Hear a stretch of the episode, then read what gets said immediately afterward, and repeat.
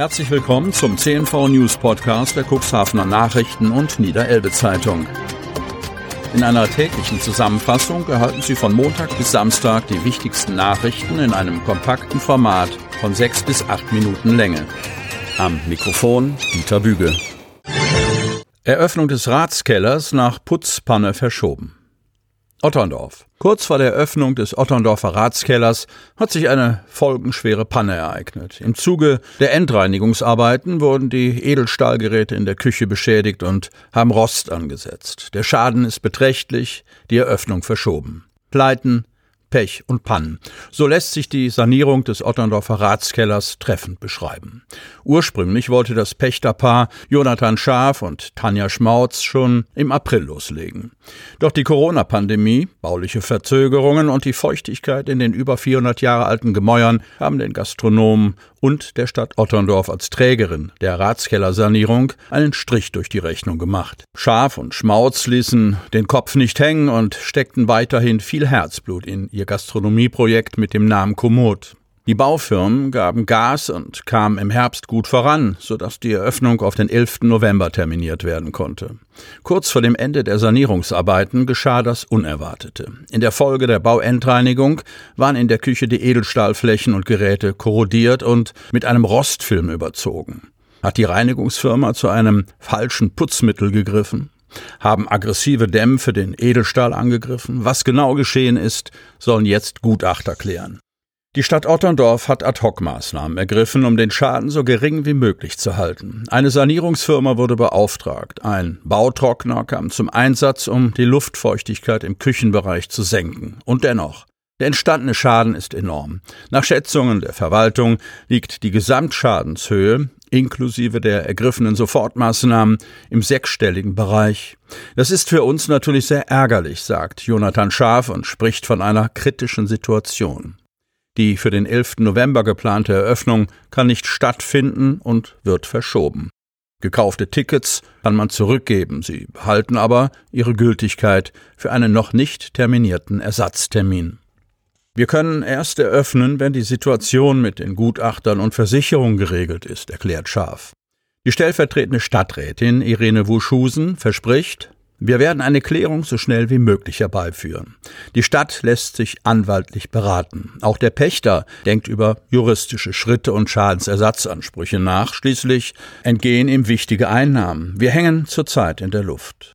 Damit das Weihnachtsgeschäft nicht komplett ausfällt, springt die Stadt Otterndorf in die Bresche und will dem Pächter-Ehepaar Räumlichkeiten, zum Beispiel die Stadtscheune, für eine Übergangszeit zur Verfügung stellen.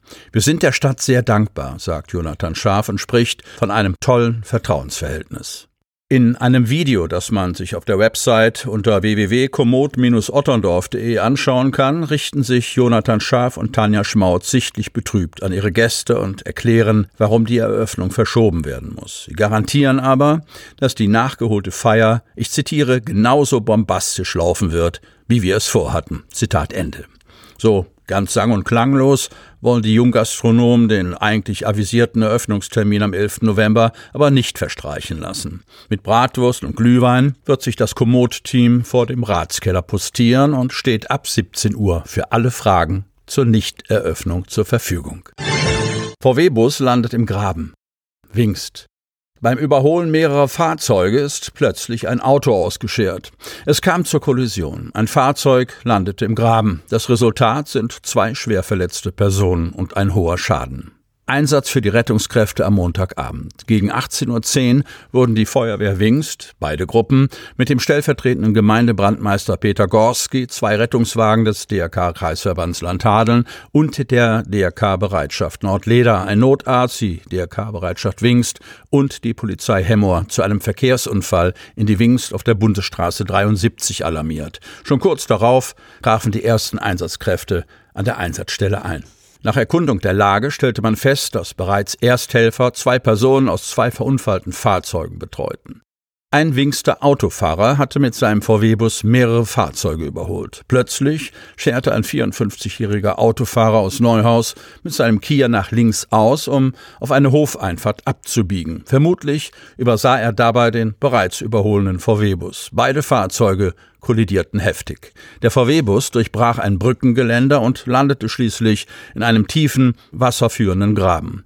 Hier kam er kurz vor einem dicken Baum zum Stehen. Beide Fahrer konnten von Ersthelfern aus ihren Fahrzeugen befreit werden und nach erster Betreuung an den Rettungsdienst übergeben werden. Die Feuerwehr richtete umgehend eine Vollsperrung der B73 ein und leitete den Verkehr um. Der Fahrer des Kia wurde vorsorglich mit dem Rettungswagen der Bereitschaft Nordleder ins Krankenhaus Otterndorf gefahren.